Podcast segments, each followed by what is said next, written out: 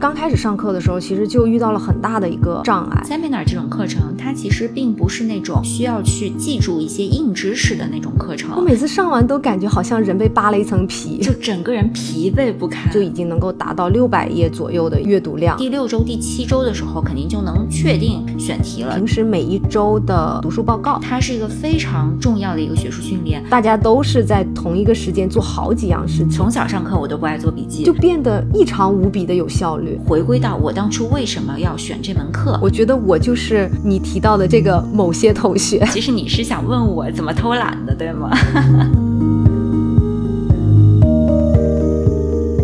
那上期我们讲到说，选课的时候很重要的一个衡量因素就是课业工作量。那希望大家就是能够找到一个平衡，劳逸结合，而不要说一下子选太多的课，然后让自己招架不过来。啊，所以我们这一期呢，就想先来分析一下，到底。一门课的工作量具体有多少？那关于这个每一门课的工作量呢？我想非常容易算的就是一门课到底首先上课的这个时间，你人要出现在那里的时间是多少？啊，这边顺便说一下啊，这个大家千万不要逃课，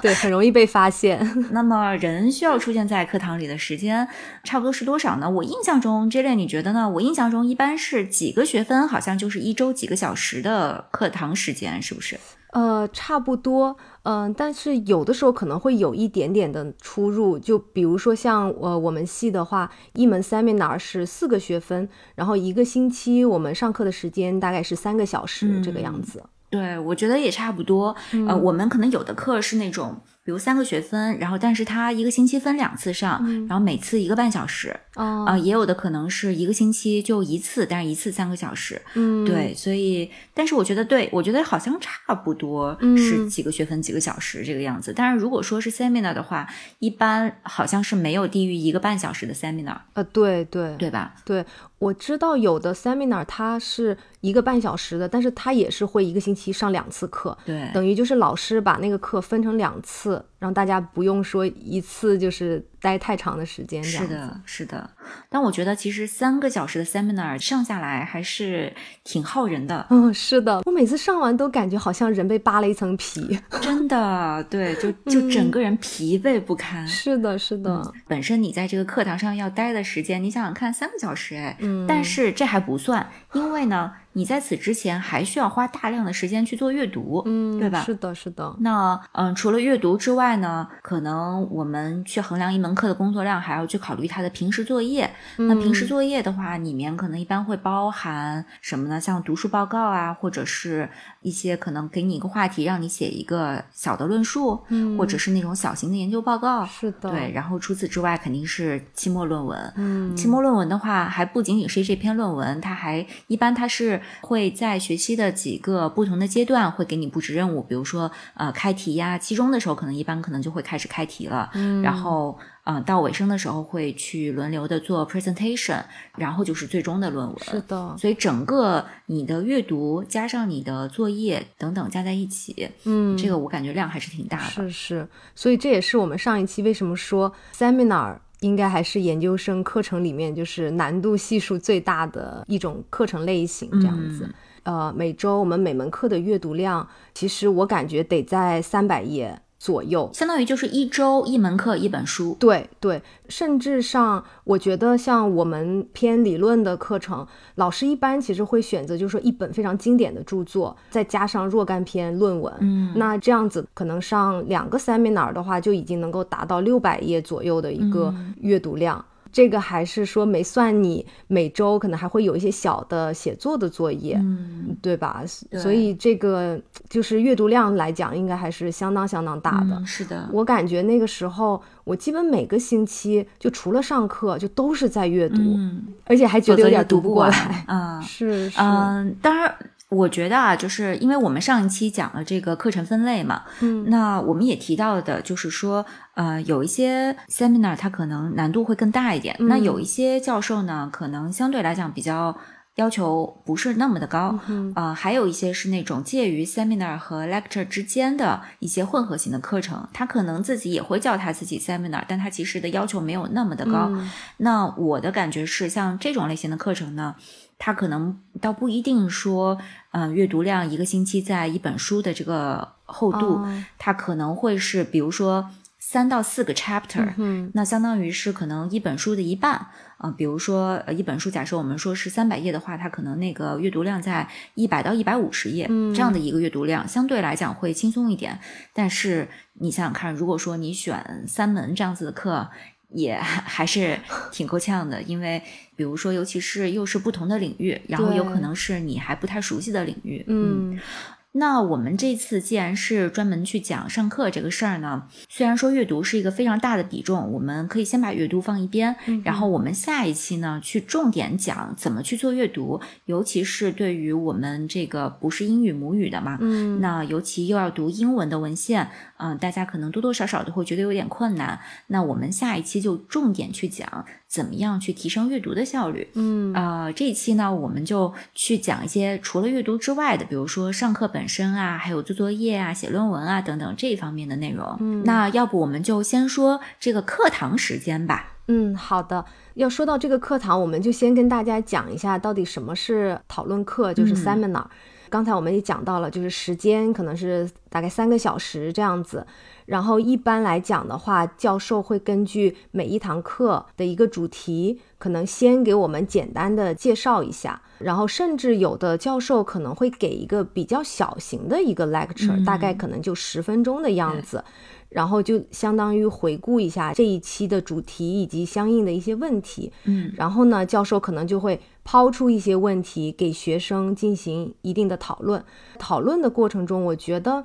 呃。其实教授相当于是做一个引导，嗯，呃，基本整一个讨论，我觉得就由博士生互相之间的来进行一个讨论，甚至提问，这个是我觉得一个最普遍的一个情况。还有一种情况就是，我有遇到的是，教授会给就是 seminar 的每一堂课，他会分配一个博士生去做这个 lead discussion，对对，就是他是主导的去引导整个课的讨论。嗯，那对于一个博士生来讲的话，其实也是一种锻炼嘛。嗯，这种情况下的话，就等于这个学生呃充当了教授的这样子的一个呃角色角色，对对对。然后接下来就是大家的一个讨论。那么。当学生有问题，有的时候大家可能不知道的时候，那么教授这个时候就会参与进来，然后给我们一些信息，这样子。对，然后而且这些讨论呢，基本上都是基于这个星期的阅读，就是之前你得先完成阅读任务，然后我们接下来所有的话题、所有的讨论都是基于这些阅读。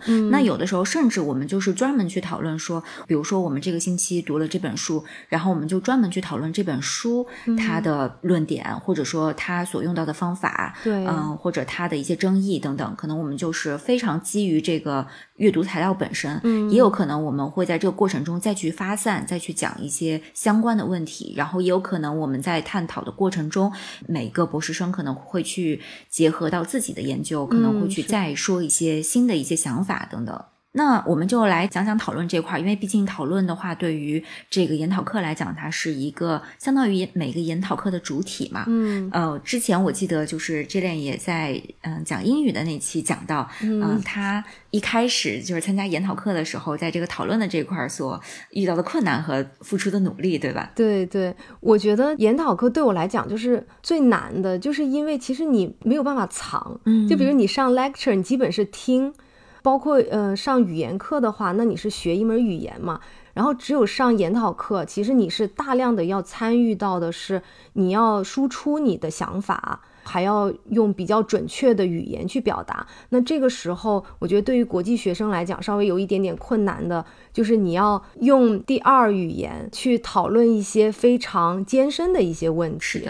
对，那这个过程其实还是挺难的。我自己的，嗯，就是刚开始上课的时候，其实就遇到了很大的一个障碍。就第一是可能老师抛出来的问题，有的时候我不一定完全理解到，嗯，因为毕竟一本书很厚，你可能读到了，但是你未必抓得到它是重点。那么当老师提到的时候，你未必知道老师讲的是哪个地方的。然后我觉得这个时候呢，其实大家不用。害怕提问，对，就是你其实可以多问一句，就是说，哎，这个问题是什么什么嘛，就是可以跟老师确认一下。然后我另外一个就是表达，就有的时候我听懂问题了，但是可能我要需要组织语言去整个讲出来，那还需要一个过程嘛。那有的时候别的同学就已经开始讨论了，所以我就会觉得好像有一点点着急，好像没有跟上还是什么的。嗯，嗯我后来就是慢慢总结出来，其实有一个方法还是不错的，就是你在做阅读的时候，可以先把一些比较关键的一些术语记下来。就不会说到时候还要再想说，哎，这个是怎么表达来着？就是有的时候那个术语其实是特别关键的。对，刚刚这边讲到这个提问这块，我觉得我们因为毕竟在研究生阶段了，嗯，其实上课的时候跟本科生上课还是挺不一样的。嗯，我们抱的心态也是挺不一样的。比如说本科生，你上课回答问题，你的感觉是我不要回答错了。但是研究生阶段，你就不应该再抱着这样的思维了。你就应该想的是说，我不懂是正常的，因为。我们讨论的都是非常难的问题，呃，教授也是会默认为你可能就是有问题，就是不懂的，就是因为不懂我们才要来讨论的嘛。所以，如果你自己觉得自己不懂，不管是因为语言问题，还是因为其他的理解问题。你你就直接说不懂就好了，是的，或者是你自己在阅读中遇到的一些问题，你某一部分就是不懂，那可能还不等到说我们去讨论的时候，你就直接提一个问题出来，或者说在这个讨论的过程中，正好有同学讲到这一点，你正好就提出来说，哎，这一点其实我在阅读的过程中我是遇到困难的，我是不太懂的，谁能跟我讲一下？我觉得这些反而是你自己可以从中得到收获的地方，不要不懂装懂，否则的话你肯定是。更不会弄懂了，然后自己也没有得到一些去进一步把问题弄懂的机会嘛。嗯，既然它是一个讨论课，就我觉得大家一定要去抓住这个讨论的机会，去嗯最大限度的把问题搞清楚，这样子你才能获得进步嘛。对，甚至是我觉得有的时候教授也不可能就是说他百分之百就是完全都读懂了。我知道，比方有的时候教授他们也会加一些新出来的一些论文，可能他自己也是借这个机会也想跟。博士生们一起来讨论一下这里面的一些呃问题。其实大家相对还是在一个比较平等的一个状态下去进行讨论的。是的，那大家就是胆子要大一点点，不要还。总是抱着就是说啊，我是学生，然后教授是老师这样子的一种心态。哎，这点真的特别对，因为我感觉很多教授他去开研讨课啊，他其实是奔着自己的研究去的，是抱着一种教学相长的心态。是，就是他其实开这个研讨课的目的是为了辅助他自己的研究，他自己有一些材料，然后有一些东西，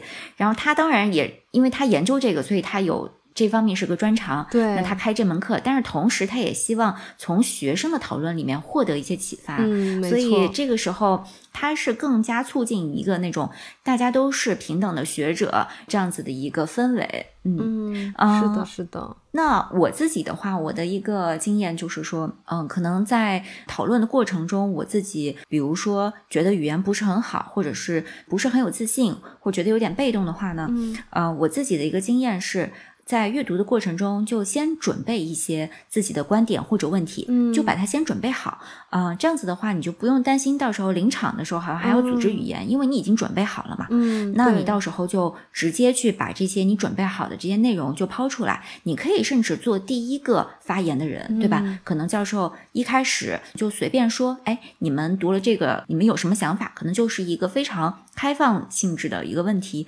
那这个时候一般来讲，大家都会先沉默。个一段时间，对吧？先会一般都会先沉默个十几秒、几十秒的。那这个时候，你完全可以做第一个发言的人，因为你已经有了准备了。是的，嗯，而且像这种情况下，就是因为你先开口了，你自己其实是把自己置于一个比较积极的一个状态，那也比较有利于你在接下来的讨论里继续去树立自己的信心，然后去让这种积极的状态继续发展下去。嗯，是的。那除了我们刚才讲的是讨论的时候去说些什么，嗯，但我觉得还有一个非常重要的环节就是。当别人说话的时候，你怎么听？啊，呃，因为其实实话说，嗯，就算是三个小时的一个研讨课，就算是班里可能只有八个学生、十个学生，实话说，你真正说话的这个时间也是很短的。对，其实并不是很多的。那相当于这个整个，比如说三个小时里面，可能有两个小时四十几分钟、五十分钟 都是在听别人说话。嗯，那这个时间大家其实怎么利用？嗯，因为我自己一开始。或者我觉得可能很多同学，嗯，在某一些阶段，嗯，比较容易去做的一件事情，就是因为他自己觉得自己之前的阅读还没有读扎实，所以这个时候正好讨论到这个问题，然后心里有点没谱，就开始赶紧去补那个阅读，哦因为正好趁着别人在讲话嘛，那别人在讲着，他自己就赶紧去看，啊，这个这个阅读材料说了什么。那我觉得这个其实是一个很不好的习惯，因为往往导致的就是你读也没有读进去，然后也没有听清楚别人说了什么，因为别人在说话的时候，你在那儿想去读嘛。对对，嗯，所以其实你两头都没有捞到。那我觉得，因为课堂的时间是最宝贵的，嗯啊、你如果是之前阅读材料没有读的扎实，甚至你就没有怎么读的话，你这个时候也就不要读了，真的不要读了，你就把这个课堂的时间利用好。我觉得就是那个时候能够做的最有效的一件事情。嗯，是的，我觉得我就是你提到的这个某些同学，我我当时就是因为确实就是会很慌张，就比方说别人谈到一个你觉得可能你没有读到，或者说你读了但你印象不深，一个本能的反应就是会回去想要看一看，嗯，但是实际上是你再去读那一段和你要听这位同学讲，其实它都是一个输入的过程，就两个有点像是堵车了那种。你如果两个同时进行，就根本没有办法吸纳到任何的一个。我自己想象，如果是都是用中文的话，可能我还能勉强做到。哎，对都，是用英语的话，还是很难的。是的，是的，尤其是因为那个内容本身你就不太熟悉，你那个时候就更难了。对，是的。那讲到这个，就是我其实有一个疑问啊，嗯我不知道 Jillian 你一般是怎么做的？就是你会做笔记吗？就比如说这个时候是别人在讲，尤其比如说这个时候教授在讲的时候，啊、我们是在听的一个状态。那听的时候你会去做笔记吗？我会，嗯，我怎么做呢？呃，我其实一般就是想记一下别人的一些观点，嗯然后有的时候，比如说老师在呃前面会有一个小型的一个 lecture 介绍一下今天主题，那我肯定就是疯狂在记。嗯然后另外呢，就是比方说同学在讨论的时候，那我也是希望记下来，因为我感觉我的英语可能不是特别好，有的时候怕自己只是听，可能就是抓不住，可能当时听懂了，但是过去之后我又开始听后面的了，有的时候有一点点觉得没有办法记全。然后我就会想着说，哎，那我听到之后，我先把它记下来，这样子我再就是可以比较准确的去把握一下他说了什么。我觉得也是一个帮助我听的一个过程。嗯嗯，然后呢，我也觉得可能笔记的话，会不会能够帮助我？比方说下了课之后，我再想说去复习一下的时候，好像就还是有一些信息在那里，可以帮助我去回顾一下我们今天上课的内容。嗯嗯，所以我感觉上整一个 seminar，其实我还是花了不少的时间去做笔记的。是的，泽渊，你也会做很多笔记吗？我其实是一个特别不爱做笔记的人，哦对我就从小上课我都不爱做笔记，哦，这也是一个个人习惯吧。我觉得这个没有什么对错，就是你自己的习惯。所以如果你平时就是一个特别习惯做笔记的人，我觉得你就保持这个习惯，只要它适合你就好。嗯那如果你是像我一样是一个平时就不爱做笔记的人呢，我觉得你也不用勉强自己去做笔记。嗯那我自己使用的方法呢是这样的，就是我记，其实我还是会记的，哼但是呢，我只记那些让我觉得很有启发的点子，就是那些 idea，我只记这个。呃，或者简单来说吧，就是嗯，我们课上肯定会听到各种各样的信息嘛，对那这些信息。到了我这里之后，在我脑海里，它会呈现出一个什么样的反应？啊、那有一些信息到了我的脑海里之后，我的感觉是哦，还有一些信息到了我的脑海里之后，我的感觉是哦，那么我就会把后面的那种记下来。对，嗯如果它前面只是哦，我知道了，我就不会记，明白，我就继续听着。那如果嗯、呃是那种让我觉得啊，就是特别有印象，就是特别有深刻的印象，或者是启发性很强的，对这样子的东西，我会去记下来。但是我也不会记得很详细，我只会记关键词，就我会记得非常非常的简略。我这样做的原因呢，是因为我觉得如果我一边听一边想，又一边在写的话，我的注意力有很大的一部分是要放在我写的这一块儿上的。这个时候，其实我就没有足够的注意力去发散我的思维，或者是继续很认真的聆听其他人说的内容。所以这个时候，我会觉得。嗯，它并不是很适合我。而且我觉得像 seminar 这种课程，它其实并不是那种需要去记住一些硬知识的那种课程，它是给你去产生灵感、产生想法的，嗯，促进你深入思考，去想一些自己没有想过的问题，或者是去理解一些更艰深的东西，或者是去从新的视角去看问题等等，嗯，这样的一个目的。所以我觉得在这样的课堂上，我更希望去有。嗯，足够多的这个脑容量，或者是我的这个注意力的分配，让我去发散我的思维，让我可以去产生一些新的想法。对对，哎呀，我我真的是太认可你说的这个了。你刚才讲的这个，我觉得就是让我明白为什么我自己其实做了挺多的笔记。但是我其实反思一下，确实没有觉得说这些笔记有多大程度上的，就是实质上的帮助我去捋清一些思维，或者说发散思维。因为可能就是像你讲的，我太专注在记下来，然后就导致我的脑容量没有办法再去思考一些更艰深的问题。其实这样想一想，有点像是一种。偷懒的方式，就是你在讨论课上，你其实没有在讨论，因为你怕这个时间就是空在那儿。我觉得有的时候可能做笔记是你觉得自己有一种参与感，但实际上它可能不是一个特别有效的一个参与的方式，但它是一个比较偷懒的，让你感觉到你在参与。而这个时间你其实更加应该用来更多的去进行一些思想的碰撞，就是从别人的一些讲话当中去想，哎，怎么跟我自己的研究相关联。然后给了我一些什么样的启发，然后我又可以，呃，提出一些什么不一样的一些想法。我觉得这个才是最核心的。而且我我觉得你这个讲的特别好，是还让我想到一个比喻，呃，也不是比喻，就是类比吧，就有点像你去旅游看一个风景，然后你照顾着拍照。对，然后你就没有看风景，你光在那儿拍照，然后你就觉得啊，回去之后我有了这些照片，好像就是证明我去过那里。实际上你却忽略了整一个沿途的美景，然后那些就仅仅是停留在你的照相机里。你这个比喻真的是太妙了，因为你知道吗？我就是一个特别不爱拍照的人。啊，真的，你看，真的？啊，我出去玩我不爱拍照。哦，天哪，你这种真的是很少见。对，而且我觉得我不爱拍照的原因也是因为这个。哦，就是因为我觉得如果我拍照的话，我就没有足够的注意力去真正欣赏它了。哇，哎，所以这个真的是相通的，这个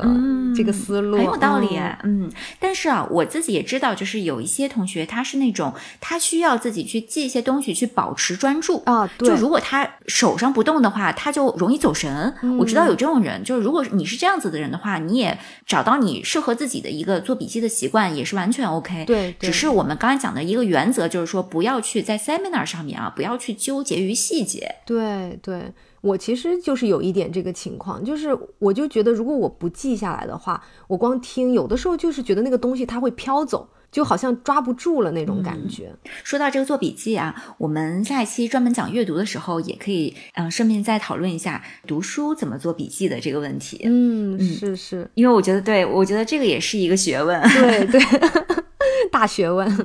那好，刚刚我们讲的就主要是课堂时间这一部分嘛。嗯，那接下来就是我们可以说一说课程作业。对对。那课程作业的话，我们之前也列举了一些例子。当然，每门课或者说是不同的领域、不同的专业，它的课程作业的这个形式肯定是会不太一样的。是呃，我自己上的这些 seminar 来讲的话，我觉得比较常见的作业类型就是。平时每一周的读书报告，嗯，就是老师他会为了帮助你去准备这个课堂讨论，他会希望你在上课之前把这一星期的阅读，就是写一个非常简短的读书报告，一般就是一页到两页。然后当然还有那个期末课程论文，那个就是比较大的一个写作作业，就一般是二十五到三十页，嗯，这样子的一个情况。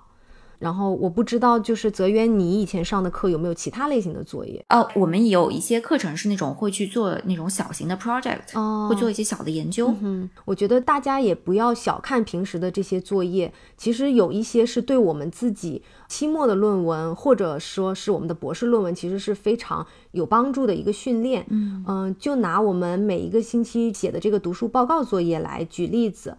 嗯，你在写这个读书报告的过程之中，其实就非常类似于我们写论文里面的这个学术史回顾，对对吧？然后我觉得你通过写这个小的作业，它就是帮你厘清每一个作者他们的观点是什么，以及他们之间这个观点的关系。所以我觉得，如果你能每个星期把这一个读书报告很好的写出来的话，它就是能够非常有帮助于你写以后的这个学术史回顾。嗯，而且因为你写了之后，跟你只是读是完全不一样的。是的，你写了之后，你的记忆点会非常深。嗯，那它就很能够帮助你在上课的时候参与到讨论当中。嗯，而且我觉得写的这个过程，它就是逼迫你去把你的这个理解变得更清晰，对和更准确。因为我经常会觉得，我一本书我读了以后，我感觉好像懂了，但是我真正要写那个读书报告的时候，我就想写说啊，这个作者在这一章他的论点是什么？我写的时候，我就感觉写不下去了，对对就我我明明我觉得已经懂了，但是嗯那个用词我就有点儿就说不出来。这个时候其实是因为我们并没有真特别深入的去理解它。那我为了要把这句话给写出来，我就得再去逼迫自己进一步去理解。嗯没错。然后把它提炼成自己的话，所以在这个过程中，其实它是相当于去帮助你检查你在之前自己的阅读的过程中的一些疏忽掉的地方。嗯，那我也刚刚特别同意之前这边讲的，就是这个读书报告本身，它是一个非常重要的一个学术训练，因嗯。为基本上你的论文里面有很大一部分用的都是这个原理，嗯就干的就是这个事情嘛，对。去总结这个人的研究，然后去评价这个人的研究，这个人的研究里面做了什么，然后用什么方式去做了什么，然后与此同时又有一些什么问题。嗯。你比如说包括资格考，你的这个考试就基本上有一大部分都是在写这个内容。是啊、你自己的论文里面，肯定你前人的研究的一个回顾，肯定是这一部分的内容。嗯与此同时，你自己在陈述自己的论点的时候，你肯定也有很大的一部分的内容是去回应其他人对这个问题的一个论述，然后你再去嗯阐发你的。所以这基本上就是一个我们学术写作里面绕不开的一项很重要的一个环节。那也是通过你去每周每周的去写读书报告，去慢慢训练出来的。嗯，是的，是的，就是你读了的，不代表你真的懂，但是你要是真能把它写出来，我觉得最起码你得懂大半儿吧，我觉得，嗯，不然其实还是挺难写出来的。是的，那我们要不要接下来讲一讲这个学期论文？嗯，好呀，嗯，期末论文的话，一般来讲，一般它的那个长度要求都是在二十页左右，但是可能大多数同学会写到二十多页，嗯呃，有的可能写的长的就会写的更长一些，但是确实没有必要写那么长。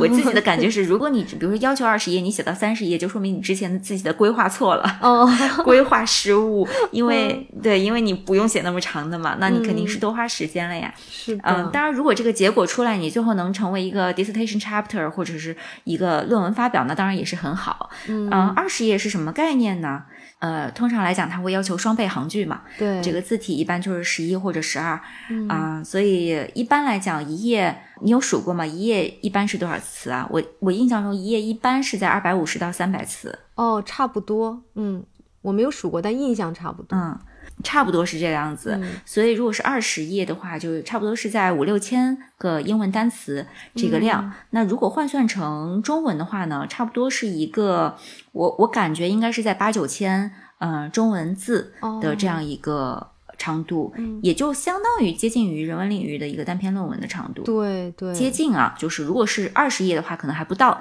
因为一般大家可能会超过这个页数。嗯那如果你写个二十五页，可能就差不多。是是，当然，我之前也提到过，有一些 seminar 它的那个要求会相对低一点，嗯它可能会要求，比如说十五页就够了，也会有这样子的情况。那你可能会写个嗯十八九页或者二十页这样的一个长度。嗯，是的。我觉得这样子的一个长度的论文，就是你说长不长，说短不短，其实还是需要挺长一段时间，好像说去把它写出来，以及积累材料嘛。就你还要收集材料，然后去论证。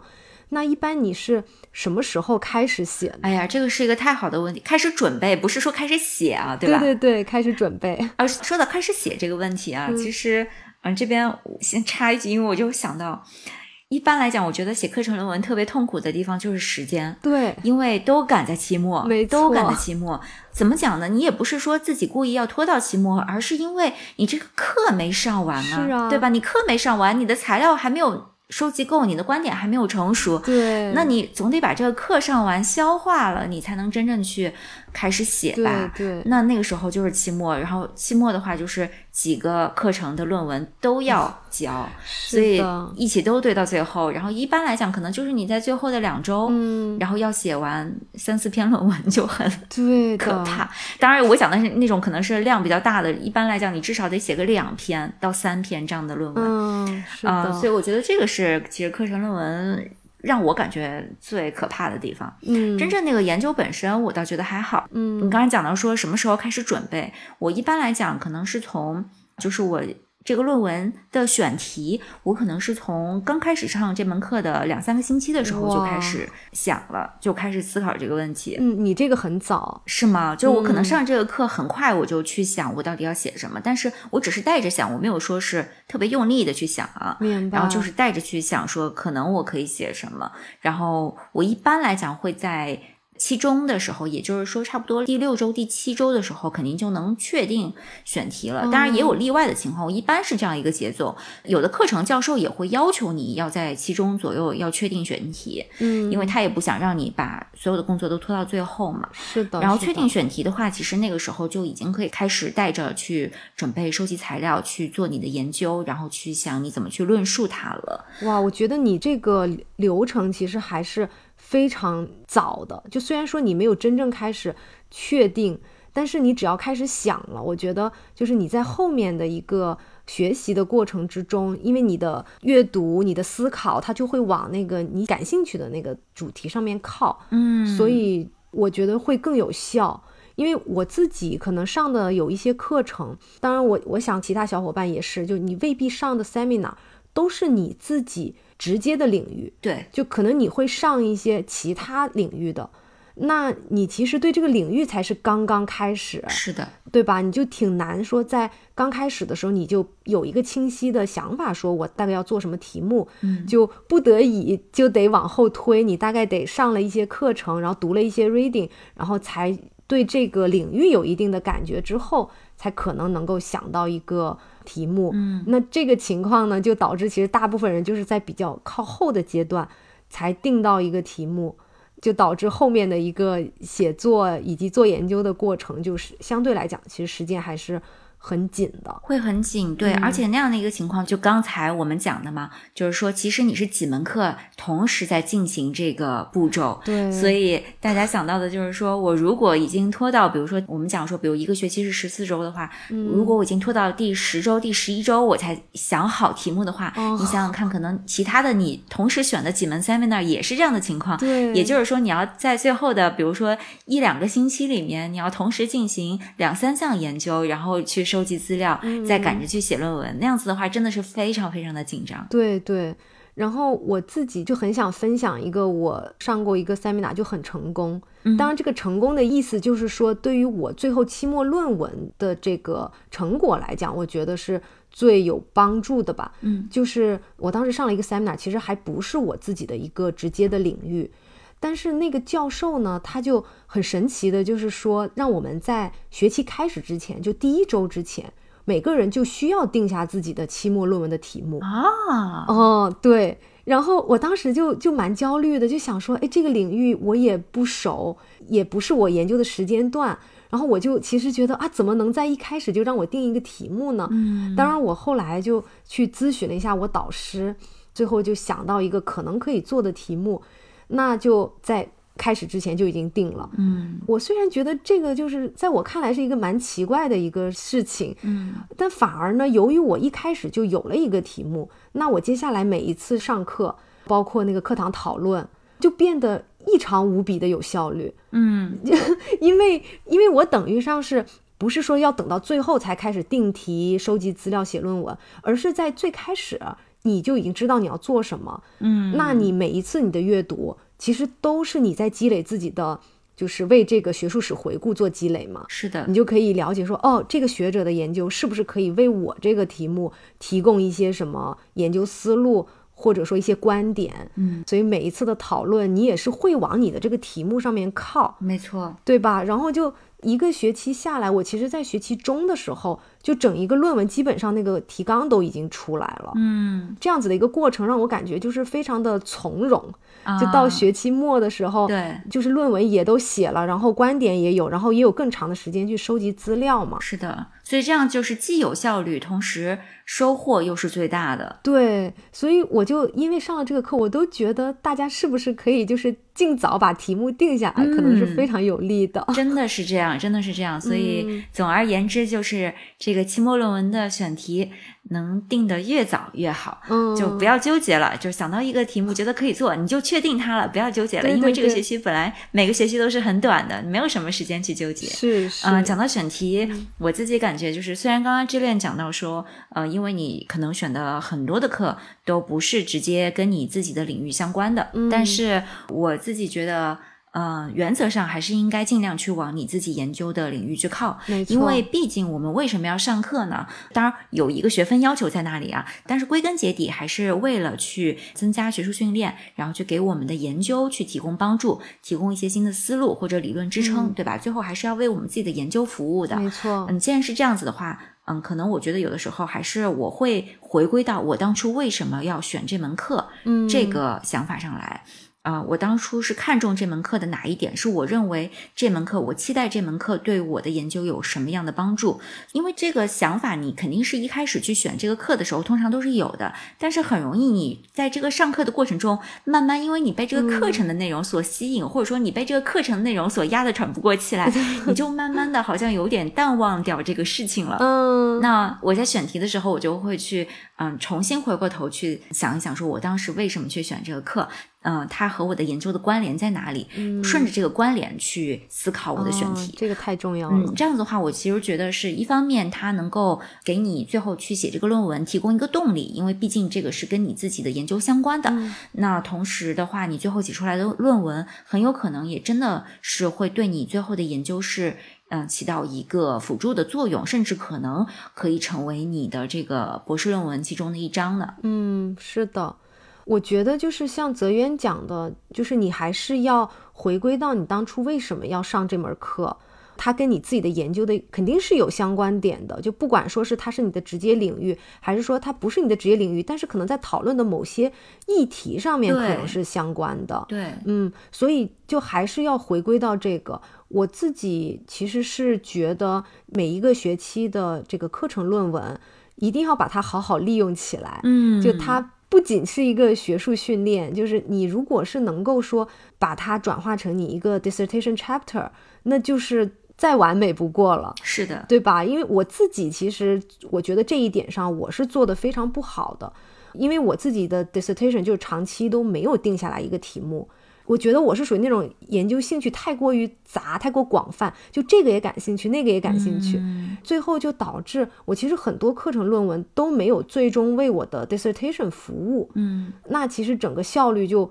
就不是很高，我就等于把自己的研究的时间，然后也也比较分散了嘛。嗯，这个其实也是很常见的一个情况，因为通常来讲，我们可能上课，比如第一年、第二年，那个时候我们本身对自己博士论文要写什么，本来就没有一个很清晰的思路。对，那我又怎么去想说，我在这门课上的期末论文想要成为我博士论文的一章，嗯这个真的是太难想了，对吧？因为我博士论文我自己可能都还不知道要写什么呢，或者说我只有一个大方向，但是具体我每章的安排什么，我肯定是不知道的呀，对吧？？所以其实呢，我自己的一个体验是。我其实这件事情是反过来的，哦，我是先尽量把我的课程论文，嗯、写到跟我研究，嗯、感兴趣的那个主题上去，嗯然后在我思考我博士论文要写什么，或者说我最后的那个 argument 我要怎么去建立的时候，我去回过头来看我写过的那些课程论文，看我以前做过了哪些研究，哦然后看我怎么能够把它们组织起来。对我其实是反过来的这样的一个做法。哦，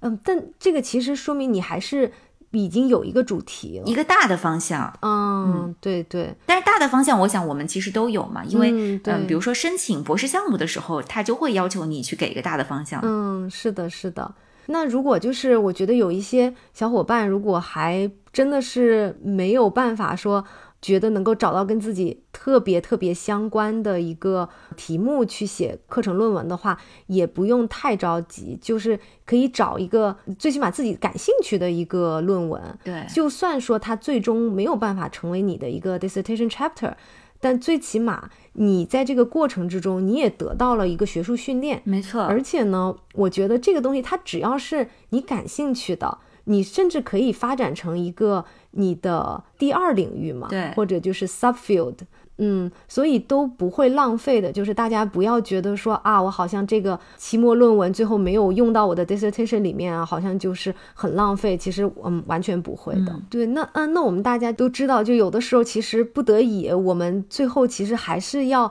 集中在学期末，可能最后两到三周的时间。去完成我们的这个课程论文，嗯，然后甚至包括我们每个星期的这个讨论课，其实你也不能说就是你真的有足够的时间给你去做完所有的阅读。那这个是我们其实文科博士的一个常态嘛，就是你总是在赶很多东西，嗯，然后可能不能够说真的就是有一堆的时间给你去做一两件事情。大家都是在同一个时间做好几样事情，是的，对。那泽渊，我知道，就是你一直给我的感觉，就是你真的很擅长把这些时间都利用的很好，然后可以把每件事情都做得蛮好。那你是怎么做到的呢？我就一直特别好奇。我觉得你这个问题，我给你翻译一下，其实你是想问我怎么偷懒的，对吗？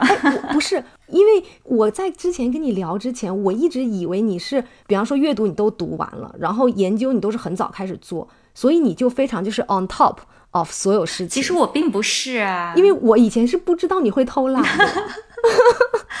嗯，我记得我们之前有一期就也是讲英语的那期嘛，我也讲过，就说我其实一直是一个比较喜欢偷懒、比较喜欢走捷径的人。当然，这个特点我自己在那期节目里也反思了，我觉得我以后要多向这练学习。嗯，很多时候就是表现出没有毅力、不能坚持的这些弱点。嗯，不过怎么讲呢？上课这一块的话。我觉得还是要把有限的时间去用在刀刃上，这个我们大家其实都想这么做嘛。对，只是有的时候我们又觉得，好像如果我不这样去按部就班的把事情做踏实了，就感觉好像有点儿，嗯，怎么讲呢？虚，有点对，就好像感觉有点心虚。对，嗯，可能还是会或多或少的有这样一种焦虑感。嗯那其实我自己的嗯心态是什么呢？就是我会去想。我们在博士生阶段去上课到底是为了什么？嗯，我在这个课我到底是要干什么？我来这里我想得到什么？我需要什么？嗯，那其实它是这样的。首先，我们需要这个学分，对吧？这个我们之前讲了。那我需要成绩吗？对吧？我这个课我要完成到多好？我觉得好像很多这个院系它会有一个，就是说，比如你拿助教或者拿奖学金，它的那个要求一般来讲都是，比如说 B 加这样子的一个情况。就是如果你。在这个分数之上的话，就没有什么问题。对，好，那这个时候我们就想说，这个成绩是从哪里来的？如果我们先考虑成绩啊，说的功利一点，先考虑成绩的话，这个成绩是从哪里来的？就是平时分和最终的这个考核嘛。对，那平时分就是，嗯，我们刚才讲的，你平时上课的表现，那你参与讨论了，你这个平时分就百分之百，对不对？你每堂课都参与，每堂课都出席，每堂课都讨论，然后呢，你的这个平时作业都完成了，也是百分之百。嗯，好，那剩下来的就是一个考核，最终考核，最终考核。就是我们刚才讲的期末论文，那也就是说，如果我这个期末论文完成的是比较有质量的，这个教授觉得写的都很好啊，那他就会给你一个 A。那如果说你这个期末论文，嗯，也都付出努力了，写的也很不错，但是呢，里面还是会有一些问题，嗯，那这个时候可能会给你一个 A 减。基本上大家是这样一个情况，对对。呃，理解了这一点的话呢，大家就不需要去焦虑了，嗯，对吧？首先，这个成绩本身并不是特别的重要，大家基本上都可以达标。那至于是你是 A 还是 A 减，这个其实并没有太大的区别的。对，博士跟本科生还是对，跟本科生就不太一样。本科生的话，你是需要去呃算那个 GPA 的，然后可能差个零点几都很不一样。嗯博士生这个真的没有人会管你一门课是 A 还是 A 减的。是的，嗯，所以这一块呢，大家可以放下心来，不就不要特别焦虑，说，哎呀，我这个能不能拿到百分之百？不用，真的不用担心这件事情。嗯，或者假设你觉得有一次这个平时作业教授给了你一个 B，然后你特别难过，这个也不用担心，因为你就算平时作业拿个 B，然后你最后其实期末论文也做的挺不错，然后整个功夫也花了，教授可能还是会给你 A 的。嗯，就成绩这块，大家真的不用去担心。是的，所以我们回过头来就讲说，那我上这个课，我付出这些努力，我到底是为了什么？你归根结底当然是为了你自己的研究啊，对吧？你为了学到东西，你为了提升自己的学术能力，你为了去辅助你的研究。那如果我这个目的达到了，我这门课就 OK 了，就是我上这门课，我时间就花的值了。所以我觉得，其实我的思路就一直是，我想我这个时候花的这个时间，它能不能帮我达到我的目的？就首先这个时间它是不是满足了这个课程的基本要求，然后它是不是有助于我的研究？如果说它已经满足了基本要求，但是它已经没有明显的去帮助我的研究了，那这部分。精力，实话说，我就不会放进去，因为你在一门课上可以花的时间是无限的，你可以无限的去把这个阅读给钻深 钻精，但是你没有那么多时间，所以你必须要去控制它，你必须要去接受，你就是只能花最低限度的那个时间和精力进去，就是会做的很不完美，可能我们很多。小伙伴可能从小都是好学生，然后都是事事去追求一百分。你这个时候就是得接受六十分，你就是只能花六十分的精力把事情做到六十分。但是虽然这个工作你做的是六十分，但是它对你研究的这个辅助的这个成效，对它可能是个九十分。嗯，我们可能追求的是这样一个效果。所以，比如说之前我们讲到的那个。期末论文，那你选题的时候，你去去往你的那个研究上靠，那这样子的话，其实相当于就是你只是写了一个论文出来，这个研究本身肯定是还有很多可以打磨的地方，这个论文也是你仓促的改出来的，所以你只花了六十分的努力，但是因为它跟你的研究非常相关，你以后可以去改进它，把它变成你博士论文的一章，那这个时候它给你的这个研究的这个效果就是一个九十分的效果。对对，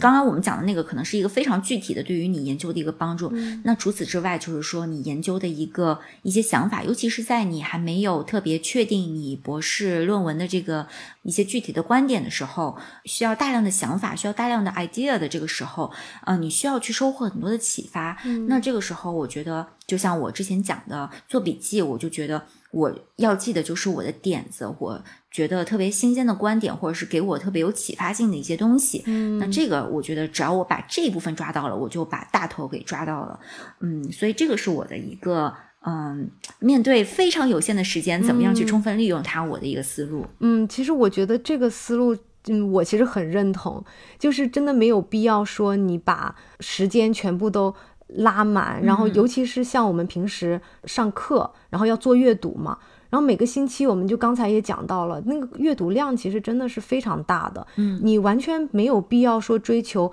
我每一页、我每一个字我都读到。那这样子其实也不是说你这样子做了，你就比别人快速的就是浏览一遍，嗯，就是效果来的更好。关键就是你要是通过这一个阅读，你要知道你要干什么。对，就是比如说抓出一些你自己研究感兴趣的点，可能你就抓到了一个你自己感兴趣的点，嗯，甚至可能好过你每一页每一页你在读，但是你并没有抓出可能跟你自己相关的点。是的，对吧？你就失掉了你到底为什么要读这本书？对对，你不是只是为了读完它吗？对，不是只是为了完成教授布置给你的任务。嗯，是的，是的。对，其实我觉得这个事情本身它就是学术训练的一部分，没错。因为你最后嗯博士毕业，然后成为一个独立的一个研究学者的时候，你必须要掌握的一个能力就是如何从庞大的文献中，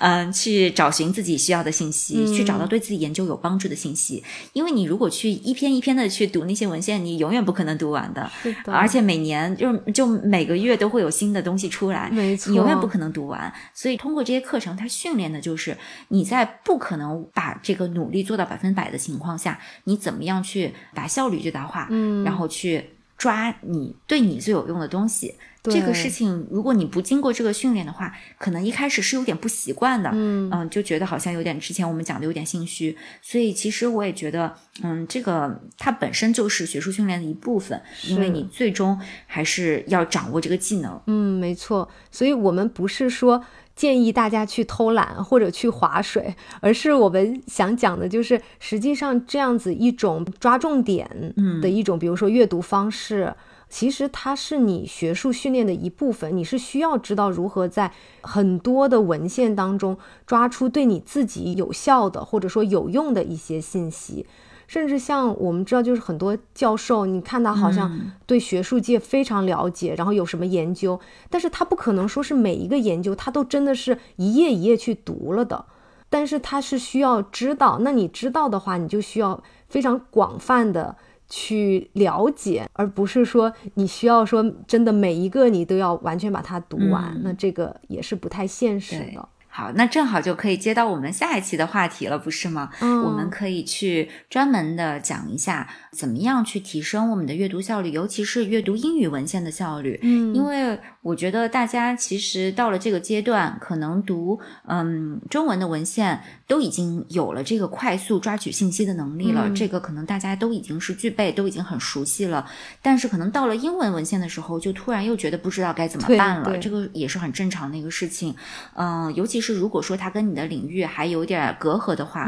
那我们下一期就可以去专门就这个话题展开来说，嗯，怎么样去提高这个阅读英语文献的效率，然后。像之前我们讲的，把它用在完成课程任务也好，或者是你准备资格考也好，或者是你在准备自己的研究去阅读大量的阅读文献的这个阶段也好，嗯，都是非常有用的一个技能。嗯，是的。那我们就下期来着重讲一下提高阅读效率。好的，咱们就下期见，下期再见。